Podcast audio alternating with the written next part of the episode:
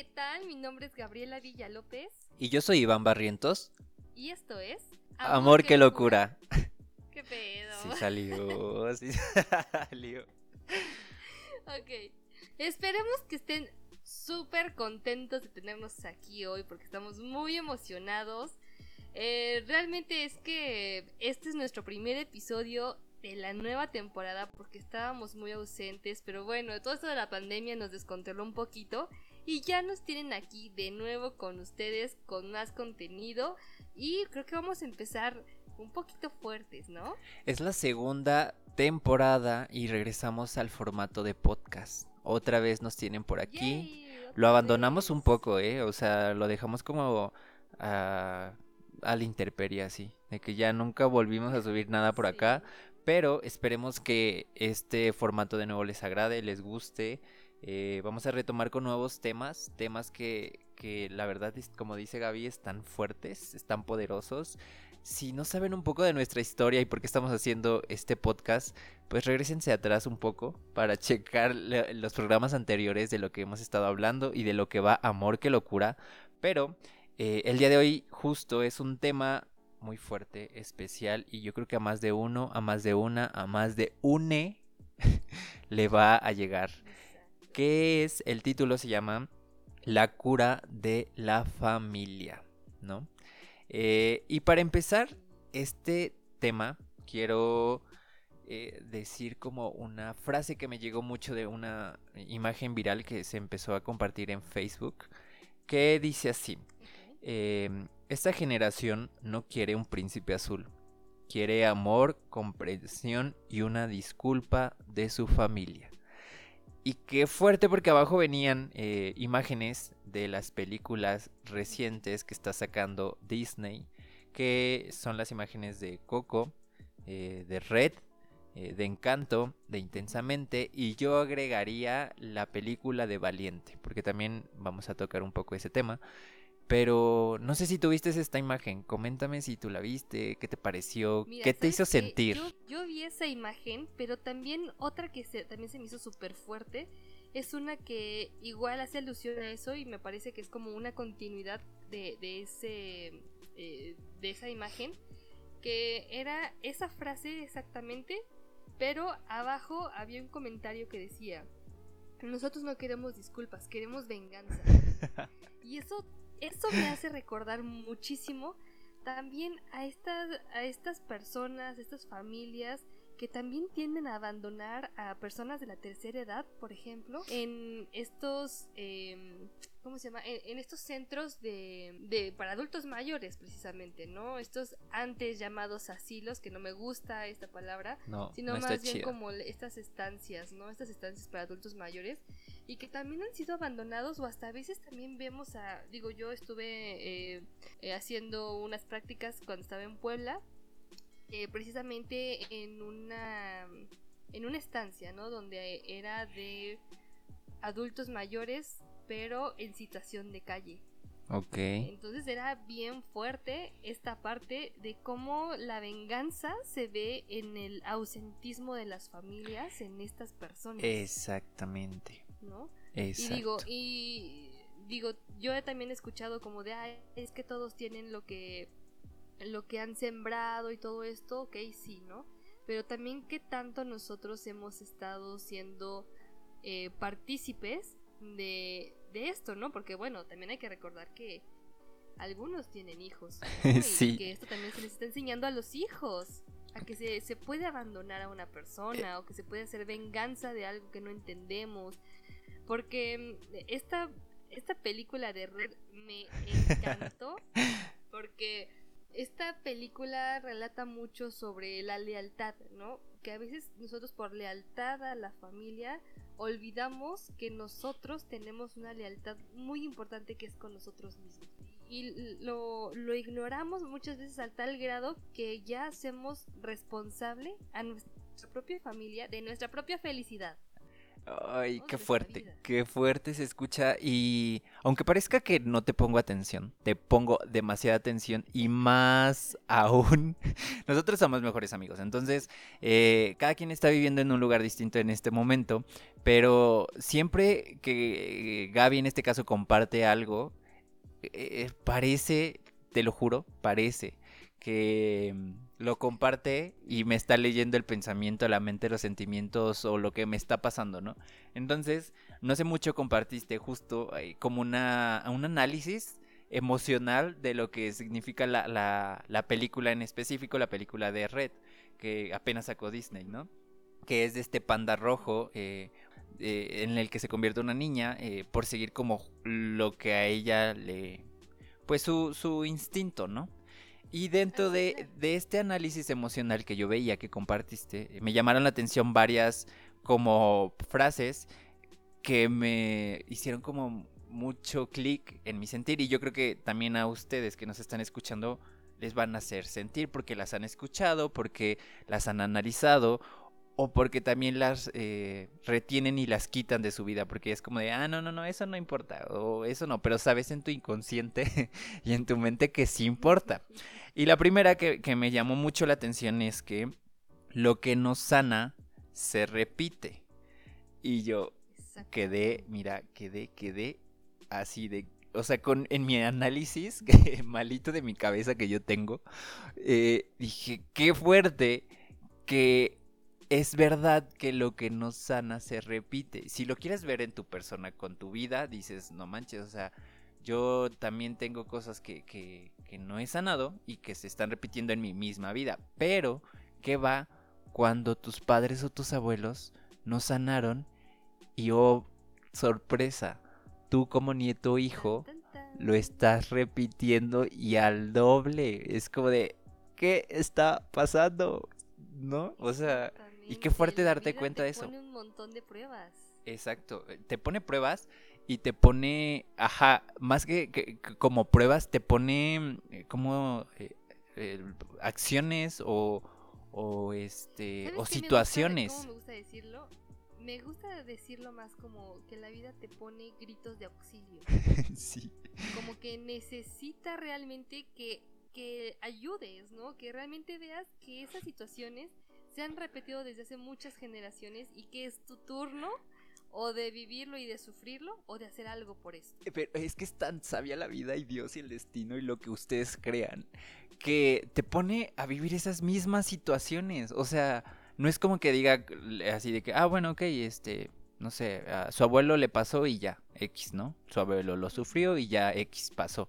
Eh, falleció, lo que sea, y ya, se acabó el problema. No, sino que te das cuenta si investigas un poco sobre tu historia y tu pasado, que el tío, el tío abuelo, la abuela, la tía, la mamá, o sea, quien sea de tu historia familiar pasada, vivió ciertas cosas similares a ti que dices, no manches, no, qué fuerte, o sea, si lo quieres ver como en las partes negativas, sí, pero también en tus partes positivas, o sea, tú también estás replicando algo que a lo mejor tus ancestros no se atrevieron a hacer, a decir, a, evolucionar y que ahora en ti tú tienes el poder de hacerlo, ¿no? O sea, de, sanarlo y de hacerlo positivo o como tú dices, quedártelo nada más como de, ah, bueno, pues ya. Y nada más chutártelo toda tu vida y no hacer como una evolución. Es increíble cómo funcionamos y cómo vamos repitiendo cosas que no nos agradan. Y justamente quizá es eso, ¿no? Las cosas que no nos agradan, pero que las repetimos inconscientemente. Eh, tengo ahorita en la mente eh, una chica que... Quiero nombres. Si, va, si vamos a sacar ejemplos, aquí yo quiero nombres y redes sociales, por favor. Eh, tengo en la mente, ¿no? Esta, una chica que decía que, bueno, tenía mucho rencor con su mamá, ¿no? Pasó por algún tipo de abandono y todo esto. Y tenía un rencor muy, em, pues muy visible con, con su mamá, porque bueno, eh, digo, eh, su mamá al final de todo no tenía los recursos ni personales, ni, eh, ni emocionales, ni psicológicos, ni económicos para hacerse cargo de una manera digna, ¿no? Ok. Em, entonces ella estaba muy enojada con, con, su mamá biológica por esta parte de, de que no creció y que de alguna manera ella lo vio como abandono. Como una herida también, ¿no? Ajá. Y este, y eh, pues yo de alguna manera le pregunté, oye, ¿crees que tú no tengas nada de tu mamá? Y ella, no, ¿cómo crees? ¿No? Yo jamás voy a tener algo de mi mamá y yo la odio y así. Ok, está bien, ¿no? Pero em, al final ella odiaba mucho a su mamá o tenía mucho rencor más bien con ella porque em, ella no, desde su percepción no la quiso, ¿no? No quiso que estuviera en, en su vida pero ella decía que prefería, eh, o sea, esta chica, ella mencionaba que prefería más a los animales que a las personas. Oh. Y entonces, eh, si te das cuenta, sin, sin que ella tenga esta noción, esta conciencia de que tiene las mismas características de pensamiento, lo está repitiendo, ¿sabes? Porque quizá eh, su mamá tampoco sabía, ¿no? Que, que quizá no, no, quería ser mamá o que no deseaba o que le caían mejor los animales, quizá, ¿no? Conozco. exactamente, pero, pero ella, dentro de su enojo y de su rencor, también estaba duplicando lo que su mamá le dejó. Sí, inconscientemente, ¿no? Exactamente. El yo no, yo no quiero ser como mi mamá, pero yo a las personas no las aguanto. Ah, hay, hay, algo muy importante que me llama la atención de lo que yo estaba viendo y analizando. Es pasar ese inconsciente a lo consciente, ¿no? Porque al pasarlo eh, al consciente, te vuelves responsable. Eh, Exactamente. O sea, porque, por ejemplo, tú, tú mencionas el, ejemplo de, esta chica, ¿no? Y, ella inconscientemente puede vivir una vida así, negando la parte de su mamá y haciendo acciones que, que, está replicando y que al final de cuentas a ella no le van a llevar como por un bienestar o una evolución, ¿no? Un crecimiento. Sino que está arrastrando justamente estos patrones de, de, de lo que no quería ver en su mamá, ¿no? E, era inconsciente. Pero cuando tú eres consciente de, de, que estás trayendo situaciones, en este caso negativas o que no te gustan, a tu vida, son cosas que, que, que las estás poniendo ya en la mesa y que te vas a hacer responsable tú como niño adulto, ¿no? Y, y, está chistoso que diga yo niño adulto porque literal seguimos siendo niños, es un niño atrapado en un, en un este cuerpo de una persona de veintitantos, ¿no? Eh, pero eh, cuando tú te haces responsable justamente de, las cosas que en este caso tus abuelos o tus padres eh, te heredaron o te pasaron por costumbre, cultura, creencias, tradiciones, por la sociedad, por lo que sea, en ese momento tú te das pie para generar un nuevo camino, ¿no? O sea, para empezar a darle solución a eso que ellos no sanaron, pero que está en ti como persona responsable, como niño grande responsable, hacer. Porque no te va a servir tenerlo como nada más ahí como, ah, bueno, pues ya, ahí está. Sino de, necesitas trabajarlo, ¿no? Exacto, y precisamente por esto le tienen tanto miedo a acudir al psicólogo.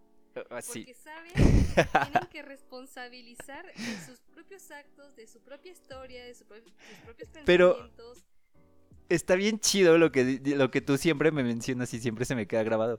Que dices, está bien chido eh, hacer responsable a otros. O sea, está bien chido echarle la culpa a tus papás. O sea, porque estás en una zona de confort increíble. en el que dices, güey, pues la culpa la tiene mi mamá, la culpa la tiene mi papá por criarme así, porque no me dieron esto, porque se fueron, porque me abandonaron, porque. Eh, o sea, eh, estar en el papel de la víctima está bien cómodo. O sea, porque tú estás echando culpas y, perdón, pero estás echando madres a todo mundo y no te estás haciendo responsable de absolutamente nada. Exactamente. Por eso eh, siempre digo que el determinar a alguien por su niñez, por su pasado, por sus padres, es lo mejor que le puede pasar a alguien. Exacto. Porque es como, como cuando hablan de las, eh, ¿cómo se llama? De las adicciones. El que dicen, ay, es que este su papá es un borracho, ¿no? Hay mil historias de este tipo. es que su papá es un borracho y, es alcohólico y, y, bebe, entonces pues él también va a ir por los mismos pasos, ¿no? O este, ay, su mamá es tal cosa, pues bueno, ¿qué, te, puede, qué te puedes esperar, ¿no? Si, si su mamá o su familia es igual. Digo, qué, qué cómodo, ¿no? Como tú dices, es lo mejor que le puede pasar a alguien, porque entonces yo ya no tengo libre albedrío, yo ya no tengo responsabilidad. Digo, también conocemos muchos casos en los que hay gente o hay personas que eh, brillan, ¿no? Que van por la vida eh, luchando, este, pues si quieres decir chingándole, eh, y van casi que a veces en contra de sus propias creencias, de las creencias que les enseñaron en casa, porque ellos quieren una vida diferente. Claro, porque ya son conscientes de eso, ¿no? O sea, ya se están haciendo responsables. Lo, leía en, en, un, en, un, este, en un libro que me pareció, en el momento que lo leí me pareció como muy fuerte, pero ahora lo entiendo ya de otra manera que decía que ella, o sea, la, persona que estaba escribiendo el libro, que ya había sanado con su niño interior, ¿no? Es que eso, ese es otro tema, independiente, ¿no? Pero lo, lo sacó aquí para que podamos entender. Eh, que ya había sanado con su niño interior, entonces esta persona ya había hecho las paces con su niño interior, ¿no? O sea, con, con esa parte en la que eh, estaba lastimado. Entonces, él ya no podía seguir permitiéndole a su niño interior como de, ay, es que no me dieron cariño, no me dieron afecto, no, no me dieron, no me dieron, y pobrecito, y, qué voy a hacer de mí, ¿sabes? O sea, ya, ya no podía permitir que su niño siguiera teniendo necesidad, ¿no? Entonces, eh, mencionaba ahí que, que lo paraba en seco. Así de que, a ver, a ver, si quieres un abrazo, pídelo. Si quieres cariño, pídelo. Si necesitas esto, pídelo. O sea, ya, ya, ya estás un poquito, ya, ya estás abierto, ya estás sanado, ya estás tranquilo. Ya no puedes estar en la parte de, ay, pobrecito de mí, y mira cómo me hicieron. O sea, ok, bueno, o sea, ya hay que sanarlo, hay que trabajarlo. Y ahora, ¿qué vamos a hacer con eso? O sea, por eso te digo, si querían una, si quieres un abrazo, pídelo, ¿no? O sea, si ya eres consciente de que hay una herida, trabájala. Y una vez que la trabajes, empieza a hacerte responsable de tu persona. Y ahí va otra de las, eh, pues sí, frases que vi en esto que compartiste en Face que dice, eh, la que cumple la función de sanar y liberar para seguir caminando. En este caso, por ejemplo, esta chica, esta niña, ¿cómo se llama? La, la, la protagonista. La de Red. Ah, este... Lin, My Lin, My Little Pony, no sé. Eh, eh, la, la, niña, ¿no? O sea, ella está como en esta lucha de, ah, estoy siguiendo lo, que mi familia debe y quiere y necesita y que yo soy la hija ejemplo que no rompe ni un plato y, todas estas de perfeccionismo. Y entonces eh, se le va en la película dándole la función de, a ver, espera, sigue mejor a lo que tú quieres, a tu instinto, a, lo que tú necesitas, a lo que tú, lo que a ti te hace feliz, a lo que a ti realmente te libera, ¿no?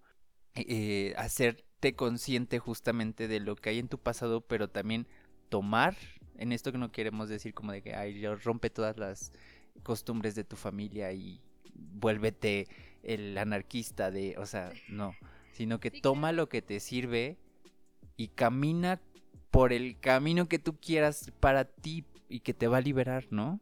O sea, que te va a entregar esa tranquilidad. Exacto, y es importante también mencionar que esta película de Red no solamente hace alusión a, a esta parte de las lealtades familiares, sino también a la menstruación. Sí, qué fuerte. Cómo, la, la sexualidad de las mujeres también por generaciones había sido estigmatizada, ¿no? Y que ahora realmente alguien ya se enamoró de su panda rojo. Sí, está muy chido. Decir, como el, me reconcilio con mi cuerpo, me reconcilio que, que mis ancestras, ¿no? Me reconcilio con esta parte de mi árbol, de estas mujeres, y, y decir, realmente no está tan malo. Ajá. ¿No? Exacto, eh, eh, es un punto importante porque desde ahí la película se empieza, le empieza a dar este poder a ella, ¿no? O sea, le empieza a dar como esta autonomía a ella de decir, a ver, esto es lo que pasa conmigo y está bien, ¿no? O sea, es normal. la posibilidad que tuvo de, de decir, ok, voy a cuestionar, ¿por qué todos se la quieren quitar? ¿Por qué está mal? ¿Por qué eh, realmente a mí cuando el panda rojo está conmigo yo soy bomba, ¿no? Yo, eh, yo puedo ser yo misma, puedo tener mis propias capacidades, mi decisión, eh, tengo amigos y, esto me permite también socializar y, tener una conexión con mi cuerpo, ¿no? esta parte también de, donde dice, ¿no? Que la, que la próxima luna, es decir, en un mes, se le va a hacer todo esto porque van a hacer un ritual. Este, y cómo llega toda la familia, ¿no? Queriendo, em, digo, todos hablamos como nos ha ido en la feria, ¿no? Y cómo ellas, tan estigmatizadas que han estado y tan mal que lo han visto, que de alguna manera no vieron que, que la primera, digámoslo así, como a la que eh, le rinden todo esto, este, pues se convirtió en el panda rojo, pero esto le permitió ser fuerte, ¿no? Le permitió tener esta fortaleza, esta valentía y cómo poco a poco fueron avergonzar, avergonzándose de sus propios cuerpos y cómo esta libertad de, de, ok, porque bueno, la menstruación también es parte de nuestra sexualidad, ¿no? Y cómo eh, ella dice, a ver, permítanme, a mí, a mí me gusta, ¿no? Yo no tengo nada en contra de creo que también ahí tocaste algo, unas fibras importantes, que es el hecho de, creo que en cada generación em, hay alguien que se quiere liberar, ¿no? O que quiere sanar, o que sana, o que, o sea, no estamos diciendo que tú vas a cargar el peso de ocho generaciones porque ocho generaciones nos sanaron. Tal vez alguien dentro de esas ocho generaciones intentó sanar, pero también hay que como enfocarnos en los tiempos en los que vivimos, en los tiempos en los que somos, en los tiempos en los que nos desarrollamos, porque hoy en día ya nos permiten y tenemos más libertad, ¿no? Pero anteriormente no, y esto está visto, como lo mencionas tú, en la misma eh, menstruación de las mujeres. Para las mujeres antes eso era un tema muy eh, tabú, muy estigmatizado, muy de nada más las mujeres tienen que saber, ¿no? O sea, los hombres no tienen por qué enterarse, vamos a comprar este nuestras toallas y, y uh, nos las dan en bolsas negras porque se veía como algo así de que, a ver, es un secreto que no es tan secreto, ¿no? Es un secreto a voces, porque todos estamos pasando por lo mismo. Ajá, estamos pasando por lo mismo, pero mejor aquí, por aquí, nada más. Nosotros sabemos cuándo, cómo y qué sentimos, ¿no?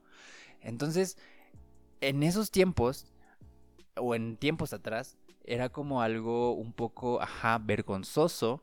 Y hoy en día, por ejemplo, con esta película y con, con, este ejemplo, lo ponen como a la vista de, a ver, espérense, vamos a liberar esta parte y esta carga emocional de chingo de mujeres que lo han visto como vergüenza cuando es algo normal y natural, ¿no? O sea, e, e, es también ponerte en un punto de visualizar y comprender y dejar de juzgar. Y ahí también está un punto importante de este tema, ¿no? De la cura de la familia. Eh, el ponerte en lugar de juzgar. Y digo, yo creo que hay muchas personas lastimadas por padres, abuelos y así. no, no, lastimadas físicamente, sino lastimadas emocionalmente por heridas de su niñez y cosas así.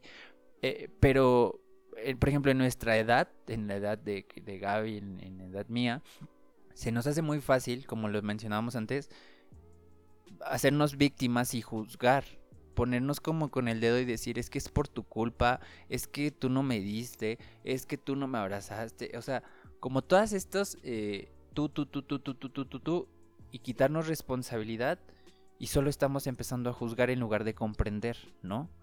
Claro, hay un punto siempre en el que va a haber un límite para eh, para culpabilizar a nuestros eh, padres ah, exacto. de nuestro destino, de nuestras conductas. Digo, si somos, si yo soy una niña de 6 años y eh, no sé, no he hecho la tarea por un mes y, y reprobé, pues bueno, a ver, ¿dónde está la mamá que está al pendiente de la niña y todo eso, no? Pero llega un momento en el que dices, a ver, si a ti te corrieron del trabajo, fue tú culpa, ¿no? Fue tu responsabilidad. apenas compartí una, una frase en Facebook que se vino a la mente que dice, no, culpo al viento por... ¿Cómo va? O sea, no sé si la viste, la compartí en Facebook. A ver, déjame, te la busco y te la leo porque queda, mira, como anillo al dedo para lo que estamos hablando. Dice, ¿cómo culpar al viento del desorden si fui yo quien abrió la ventana? Trácala. Trácala matraca. Trácala matraca.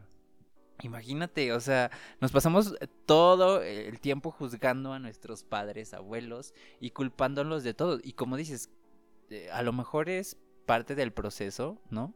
Culpar y, y y este responsabilizar a otros de nuestros males y nuestras heridas, pero llega un punto en el que dices ya ya ya ya chole, ¿no?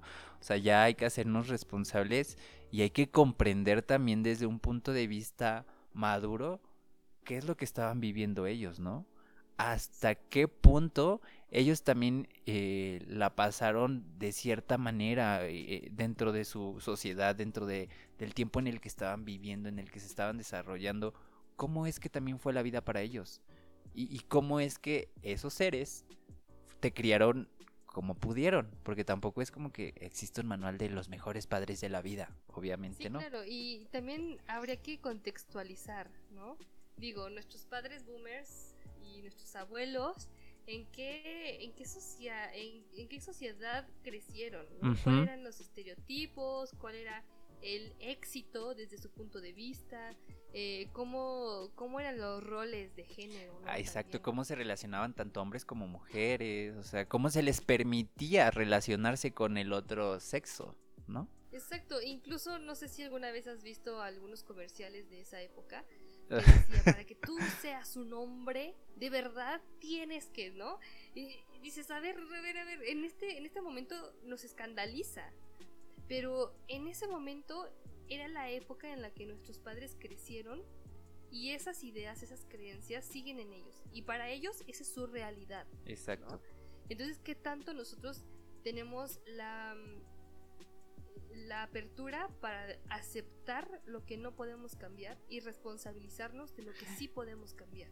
aceptar lo que no podemos cambiar. Ahí viene otra de las frases de, este análisis de la película que dice, todo lo que se niega se multiplica y se expande, haciendo referencia al panda rojo que entre más lo reprimía y entre más ella no lo quería, más se expandía y más se hacía grande y más le salían eh, que la cola y que no sé qué, o sea, eh, eh, ya es una referencia justo a nuestras problemáticas familiares o a esas heridas, ¿no?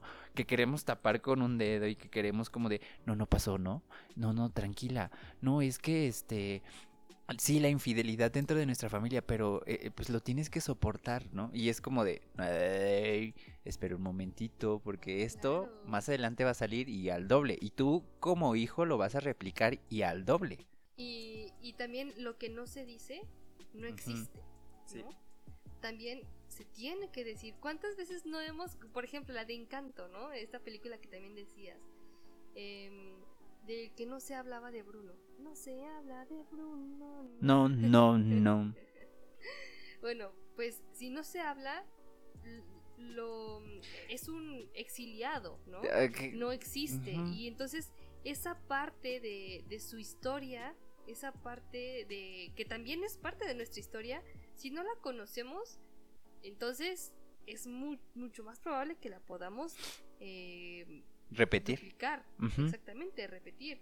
Entonces se tiene que hablar. De esas cosas que nadie quiere hablar, se tiene que hablar. Porque precisamente ahí hay un nudo que está ocasionando todo, todo la maraña de, de situaciones que tenemos en la familia. Y solamente por una, por una cosa, ¿no? Por, un, por una cosa que no se quiere hablar. Pero es necesario porque eh, el, la palabra también es sanadora. Y el darse cuenta nos hace conscientes y podemos sanar. Exacto. No podemos sanar algo que ignoramos. No es como... Eh, y es precisamente lo mismo como cuando alguien tiene un cáncer y nunca se va a hacer un chequeo. No sabe. No se sabe, exacto. Exactamente. Tiene que ser consciente, ¿no? Evidente. Entonces, exactamente.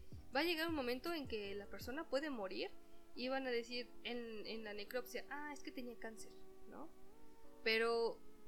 ¿por qué ah, ya lo dicho antes. El punto, el punto es que puedan hacerse un chequeo, que puedan eh, identificar estas cosas y decir, ok, yo ya eh, hice todo un chequeo de mi cuerpo y estoy bien, ¿no? Es como con una periodicidad, pero pero ya estoy segura, ya tengo esta certeza, ya sé que eh, a lo largo de mi vida he estado bien al parecer, pero si no lo sabemos, no se va a trabajar nunca y entonces se va a repetir, porque digo, por ejemplo, yo he tenido familia que dice, bueno, es que apenas la tía fulana se murió de cáncer, ¿no? Ay, pero quién sabe qué habrá pasado y, y cuando comienzan realmente a investigar, se enteran que la abuela y la bisabuela también tuvo cáncer y que eso nunca se habló porque era una un tabú o algo así. Exactamente. Y dices, a ver, carajo, o sea, si eso es importante para que nosotros podamos cuidarnos de una manera pues más precisa, ¿por qué lo esconden? ¿No? Entonces es igual que con las enfermedades físicas, las, las heridas emocionales se tienen que hablar, te digo, se tienen que hacer evidentes y se tiene que, pues, responsabilizar. Las personas se tienen que hacer responsables de esta parte en la que deben de, de pues, sí, de poner eh, todo sobre la mesa. Otra frase que también me llamaba mucho la atención es, niños heridos querían niños heridos. Y también está bien fuerte porque en esta película hace evidente e-, la herida de la madre, ¿no? O sea, el cómo creció la mamá, cómo al final de la película recuerdas que, que la encuentra a su madre siendo una niña, ¿no? Y cómo ella está sufriendo y cómo también le costó eh, el sanar o el trabajar lo que su abuela en ese caso también hizo con ella, ¿no? Eh, esa parte me encanta, es una de mis partes favoritas. Sí, o sea, eh, porque se encuentra, exacto, se encuentra con, con la niña que es su mamá, ¿no? Y, y, le quita como todo este don de, que la mamá...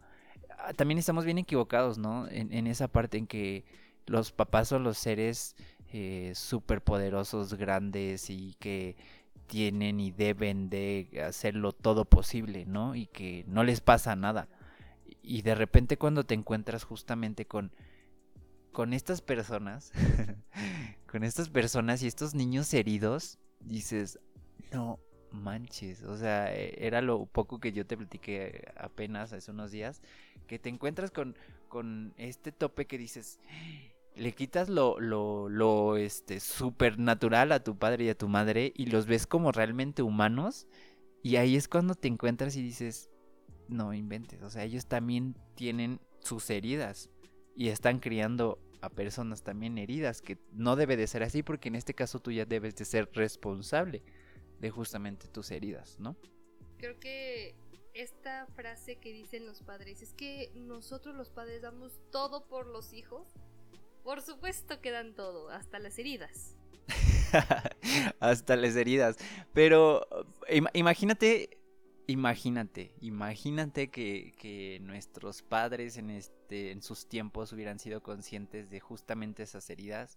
No los estoy culpando, pero que en, en tiempos atrás hubieran hecho responsables de sanarlas. Creo que para nosotros como sus hijos el camino hubiera estado un poquito más fácil de transitar, ¿no?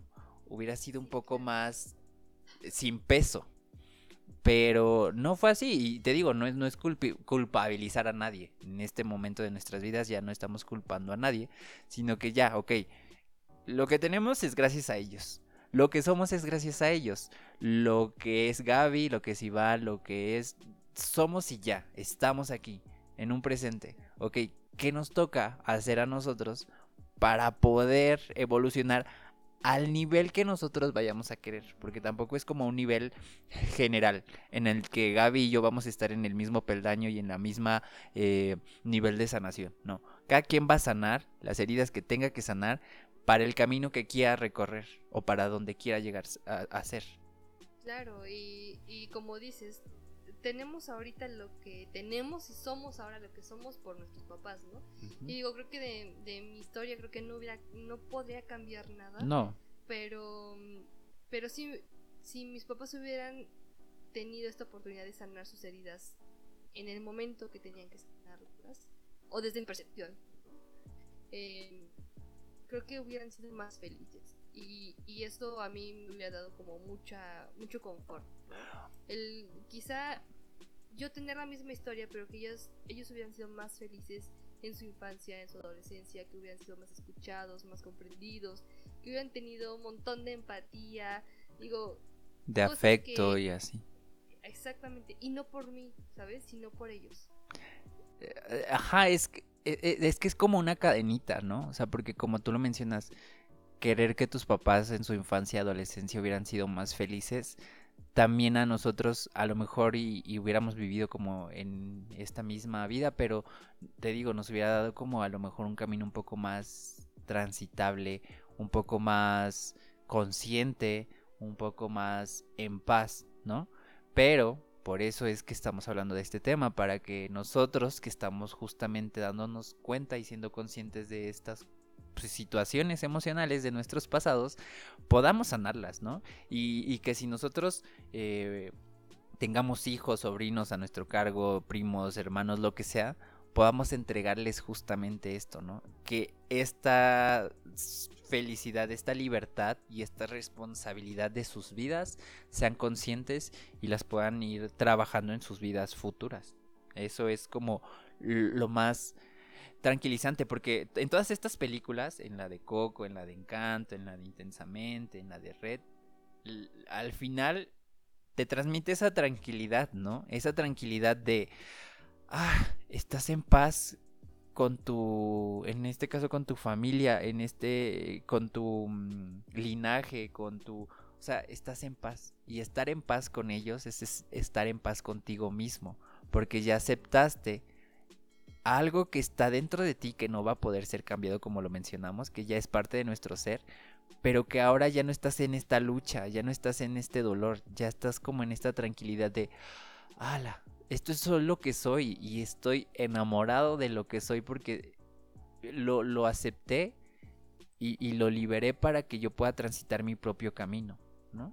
Eh, lo que también me llamaba la atención y lo ves que lo quería sacar de la película de Valiente, cuando dicen remienda el vínculo, que literal ahí lo ponen como una manta que tienen que remendar, pero que ahí, o sea, con ese, eh, el remendar el vínculo, eh, es esa, el acercamiento que ya al final también en la película tiene con su mamá, ¿no? Porque remendaron el vínculo que tenían madre e hija y esto las hizo que pudieran aceptarse tal cual es una de la otra con sus personalidades y que al final de cuentas exista el amor de por medio, ¿no? O sea, de que yo te acepto madre como eres, con todas tus virtudes y todos tus defectos, yo te acepto hija que quieres cosas diferentes a mí y, con todas tus virtudes y defectos también, y entre las dos, mira, existe la aceptación, el perdón y el amor, porque remendamos ese vínculo.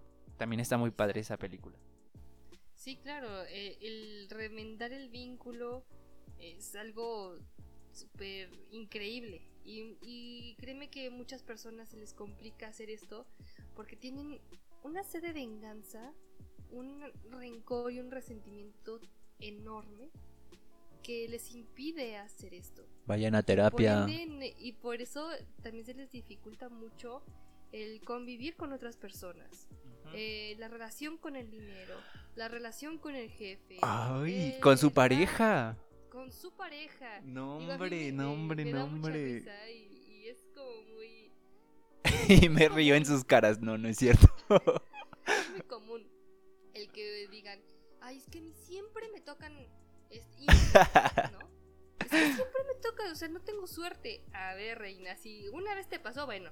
Reinita. ¿No? Pero si ya te pasó cuatro, cinco, seis veces y has tenido tres matrimonios y todos han sido infieles, a ver, entonces... Hay algo. El problema no son ellos, sino eh, también el, el, problema o el punto a, a, identificar es tú que tienes que estás atrayendo a este tipo de personas con características similares, que son infieles o que son mentirosos, o tú también qué haces que ah, los eh, haces que ellos también eh, puedan actuar de esta manera, ¿no? Quizá eres una persona que presiona o que, eh, se burla o que... Pero eso tiene una raíz. Eso existe en una raíz porque justo era, era, lo que veía en un video de esta ñora que yo admiro que se llama Nilda Chiara Virgilio, no sé cómo se pronuncia su apellido, pero es una señora que habla justamente de estas relaciones interpersonales, ¿no? Y, que en una parte menciona eh, la interdependencia que en una pareja, que, por ejemplo, eh, nosotros tratamos de ser seres independientes, ¿no? O sea, de que ya eh, después de, ciertos años ya vivir separados de tus papás y de que ya con tu pareja y de que ya vas a construir tu propio camino, ¿no? Pero cuando tú no sanas justamente la parte de, pues sí, de las heridas con tus padres y que no eh, puedes liberarte y liberarlos a ellos, eh, eh, generas una interdependencia, ¿no? Que es este resolver con tu pareja lo que no resolviste en casa.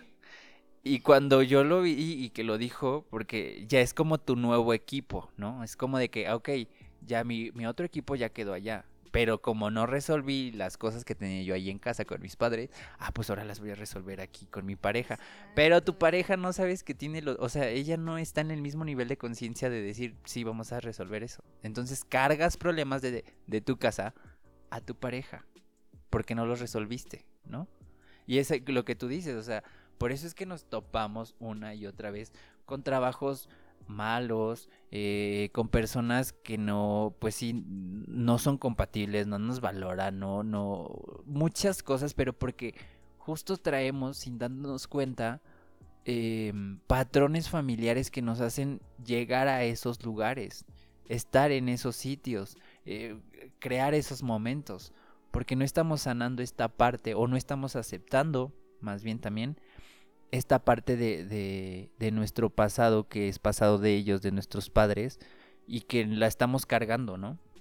Eh, también lo que veía yo que, decían que muy difícilmente una persona que, que está odiando o en sed de venganza a sus padres, muy difícilmente va a construir un matrimonio estable. Porque va a estar arrastrando justamente toda esa herida y esa carga a su matrimonio inconscientemente, ¿no? Claro, y justamente lo que dices eh, se refiere a, que a veces nosotros nos buscamos personas tan parecidas a nuestros padres. sí. que nos dan las mismas cosas o que se comportan de una manera similar, porque ya tenemos un mapa, eh, un mapa emocional que nos va guiando de qué es lo que nos funciona y qué es lo que no nos funciona, ¿no? Y también eh, el, poder decir, bueno, esto este, no me gusta, pero lo conozco, ¿no? Porque lo conozco de mi, de mi mamá o lo conozco de mi papá. Y pues no me gusta, pero pues bueno, más vale conocido que bueno por conocer, ¿no? Este tipo de... De, dichos coloquiales. De, dichos de señora. Pero, pero sí, o sea, realmente es que, bueno, mm, es un poco complicado a veces eh, aceptar que tenemos cosas que no nos gusta, que no nos hace sentir cómodas o cómodos o cómodes eh, y que tenemos que trabajar en ellas. ¿Y cómo? Pues a veces con el perdón o si no quieren perdonar, al menos eh, aceptar, responsabilizarte. claro, responsabilizarte o este o trascender, ¿no? Porque si no, ¿cómo ¿Cómo le vas a hacer, Rey? ¿Cómo le vas a hacer, Reina? Rey. Eh, sí, eh, es, complicado. E, en todas estas películas, si te das cuenta, eh, siempre hay un punto de incomodidad. Siempre hay un punto en el que el personaje que se va a revelar, en este caso el escogido o la escogida, la oveja negra, como quieras llamarle, se sienta incómodo. Y así en nuestras vidas.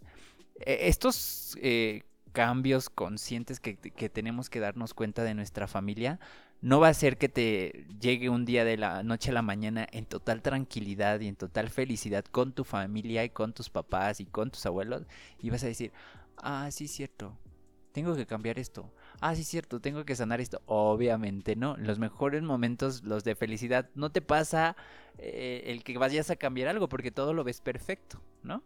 Eh, eh, debe de haber incomodidad. Debe de haber algo así que te pudra y que te degenere algo así de inestabilidad en tu vida y que sientas aquí en el pecho que digas, no manches, ya no aguanto con esto. Para poder ser consciente del cambio, ¿no? Eh, debe de haber a lo mejor alguna situación, algún momento, algún tocar fondo, alguna pelea familiar, alguna, mm, si nos vamos a casos muy puntuales, no sé, una infidelidad, este, violencia, no sé, o sea, debe de haber algún, algo que te genere total incomodidad para que tú también empieces a ser, a ser consciente de que necesitas sanar. Claro, no sé si alguna vez has escuchado él. Es que a mí no me gusta estar haciendo nada yo necesito estar haciendo algo porque si no empiezo a pensar cosas que no. Y es como de, a ver, compa, aguanta tantito, ¿no? O sea, ponle atención a eso que, que no quieres poner atención, que te incomoda, porque ahí está el meollo del asunto. Ajá. ¿No? Y nos estamos constantemente haciendo de, de no sé, de ideas, de trabajos, de actividades, de un montón de cosas para no enfrentarlo. Debes de estar dispuesto a sentir la incomodidad. Eh, es por eso que dices que muchas personas no quieren ir a terapia porque la terapia es incómoda. O sea, la, terapia no va a ser como de que te van a decir lo que tú quieres escuchar, lo que ya sabes. Ajá, sino que te van a, a ver, a ver, a ver, ¿qué te está pasando aquí? A ver, a esta heridita te la van a destapar, te la van a hacer así un ladito del polvo y te van a decir, ah, mira, aquí encontré una herida. ¿qué pasó con esta que no me habías contado y que mira ya salió? Y ahí es donde tu incomodidad va a estar como eh, tambaleándose y vas a decir, no manches, no me toques ahí, pero es necesario, es necesario para poder sanarla. Como una herida física, Tienes que verla, lavarla, así como tipo... Con mertiolate y, y, agua oxigenada y así. Sí, claro, para, para que pueda sanar, para, para que pueda sacar todo lo que tenga ahí y, poder empezar un proceso de, pues de, cicatrización, ¿no? Exacto. Exactamente. Exactamente. Pues mira, este tema da para... Da, da mucho. Siempre decimos lo mismo, ya sabemos que los temas nos podemos pasar, yo creo que toda la tarde Gaby y un servidor hablando de, estos temas que la neta son bien interesantes y que al momento que los estamos platicando y el momento que también los estamos como eh, analizando, aprendemos y esperemos que ustedes también se queden con lo mejor. Obviamente, mm, no tenemos la verdad absoluta. Eh, obviamente tampoco generalizamos que lo que decimos o lo que pensamos o lo que comunicamos aquí es para todo el mundo porque debe de haber casos extremadamente puntuales que digan, no, ¿sabes qué? A mí no me pasa. ¿Sabes qué? Yo ya sané. ¿Sabes qué? Mi mamá ya sanó y a mí no me heredó los pedos existenciales de la familia. Ok, estaría increíble que alguien nos viniera y nos tapara la boca así de que mi mamá y mi papá sanaron. ¿No? Mis papás sanaron, pero eh, difícilmente creo que yo he conocido una persona que no tenga heridas que se necesiten sanar, ¿no? Infancia y así. Pero lo, que podríamos rescatar de todo esto, de este tema, o al menos yo voy a decir tres cosas, ¿no? O sea, tres cosas que, que, yo rescato de este tema y tú dices tres cosas y ya de ahí, eh, si quieres, ya nos vamos despidiendo. ¿Cómo ves? ¿Va? Eh, las cosas que yo rescato de este tema eh, es quitarle el título de padres a tus padres, verlos como seres humanos, como seres humanos que sienten, que piensan, que les duele, que tienen heridas, quitar el dedo juzgador y, y hacerte responsable de lo que ya te toca. Si te causaron heridas, hacerte responsable de esas heridas y no echarles la culpa de todo, ¿no? Esa es una. La otra eh, e, e, es que lo que no sana se repite. Debemos de empezar a sanar para no repetir y para que nuestras próximas generaciones no repitan lo que nosotros estamos haciendo. Qué increíble sería que sus hijos o nuestros hijos crezcan con heridas ya, ya sanadas, o sea, ya casi intactas, ya que no se ven, o sea, con problemas que ya sean sus problemas, ya no sean nuestros problemas, ya no les carguemos más de lo que ya ellos van a estar cargando desde su infancia. Y la otra que, me gustaría como quedarme y, generar como esto es que eh, todo proceso, todo inicio de algo nuevo va a generar incomodidad.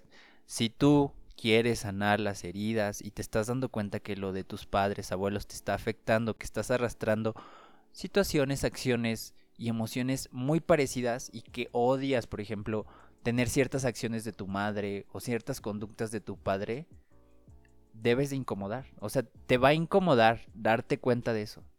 Pero esa incomodidad va a ser el cambio y el proceso porque nosotros somos eso.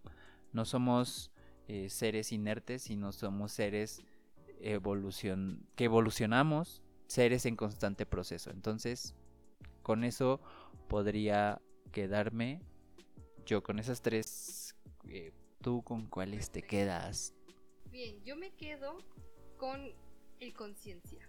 Con hacer conciencia lo que realmente estamos eh, viviendo, en dónde estamos parados, quién es nuestra familia, eh, qué, cicatrices, también qué heridas tiene nuestra familia, qué secretos. Digo, conciencia en todos los aspectos.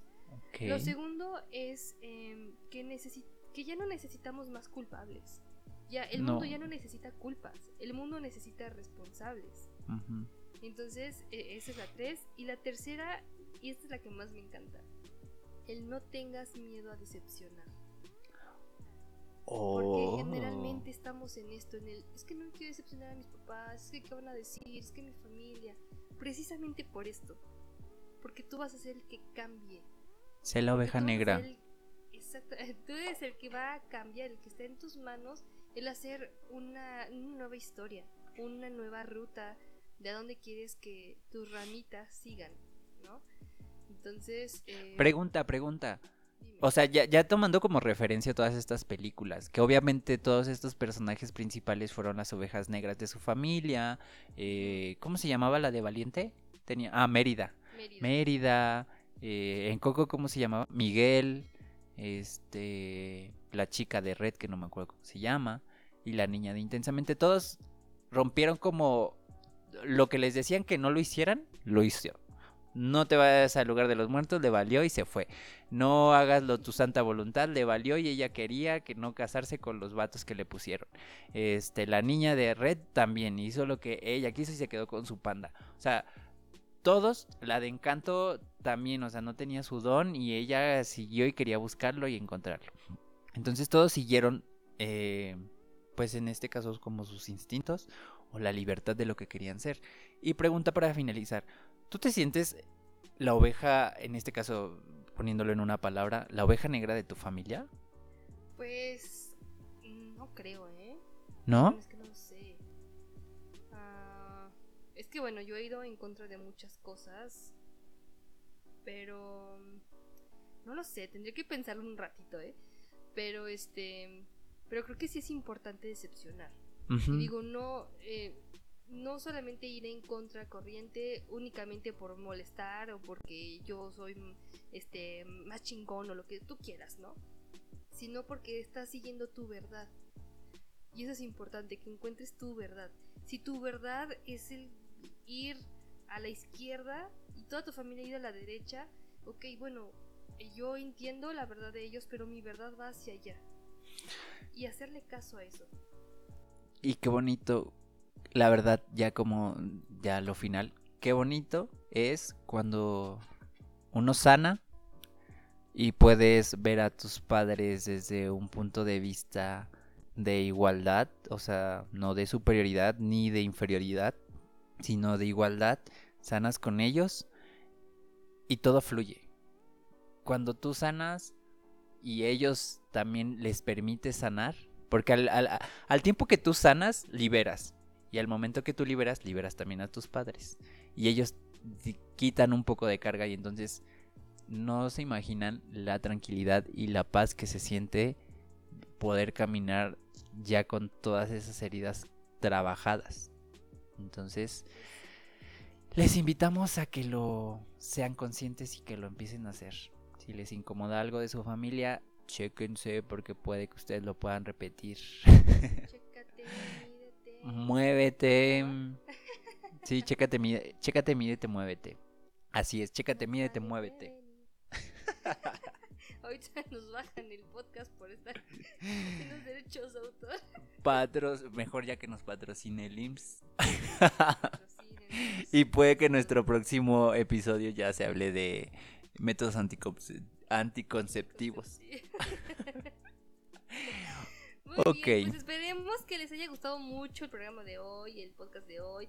Ya vamos a estar aquí subiendo más seguido todo esto. Los extrañamos mucho, esperemos que lo disfruten tanto como nosotros lo hemos disfrutado hacer. Eh, les mando un beso enorme, un abrazo enorme a distancia porque COVID.